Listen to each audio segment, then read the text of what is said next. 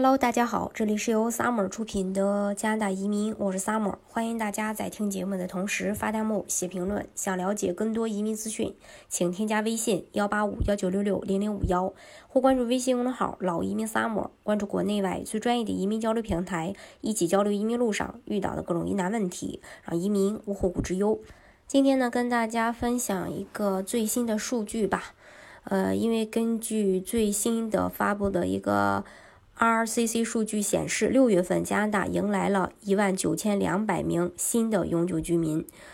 嗯，加拿大五月份接收的接收了一万一千名新移民，而四月份的话只有四千名获得 PR 身份的新移民。其实从三月的新冠呃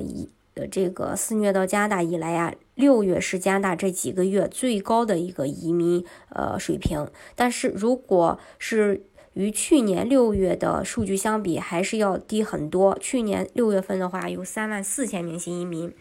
从三月十八日加拿大实行旅行限制，呃以来，很多事都被耽误了。比如说，确认永久居民的持有人，即使呃获准，也无法前往加拿大，以及 RCC 申请处理也会受到社会隔离措施的影响。加拿大移民数量其实，在去年已经有了很大的突破。本来预计今年加拿大将迎来三十六万新移民，但是目前来看可能会达不到。于是呢，才有了前不久移民部长们的一个频繁会议，来推进疫情后移民引进以及推动加拿大经济的复苏，也有了源源不断的移民利好政策。因为根据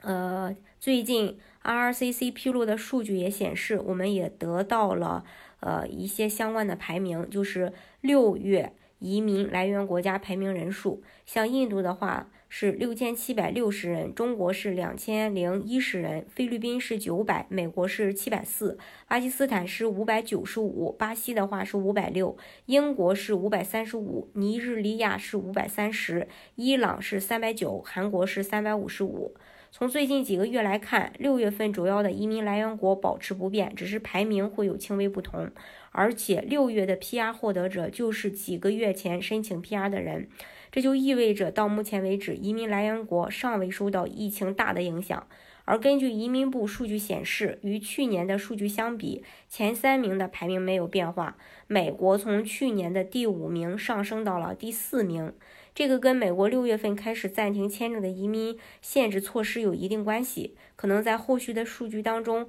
会表现更为明显。其实从六月份的这个数据，我们也能很，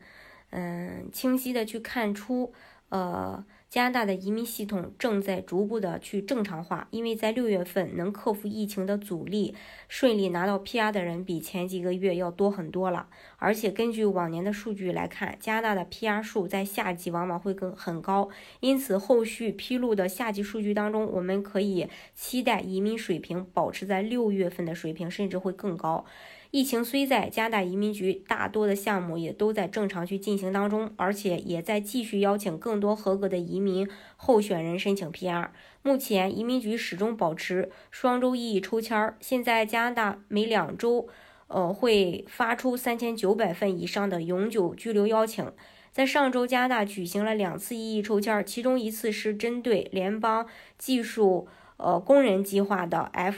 FSWP 候选人。在之前三月到七月的一抽签当中呢，因为 RCC 希望优先考虑目前可能在加大的候选人的邀请，导致呃 FSWP 的候选人被排除在三月到七月的一一抽签当中。七月对 FSWP 候选人在内的一一抽签的恢复，以及正在进行的省提名计划抽签。这些迹象也都表明，加拿大是致力于恢复执执行疫情前的移民政策的，而不会去轻易放弃哪部分的候选人。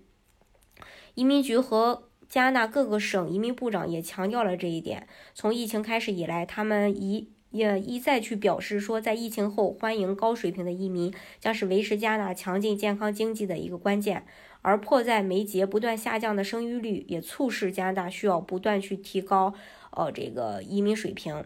所以呢，大家不用担心说因为疫情，然后就不能去申请移民啊这个事儿哈。好，今天的节目呢就给大家分享到这里。如果大家想具体的去了解加拿大的移民政策的话，欢迎大家添加我的微信幺八五幺九六六零零五幺，或关注微信公众号“老移民 summer”，关注国内外最专业的移民交流平台，一起交流移民路上遇到的各种疑难问题，啊移民无后顾之忧。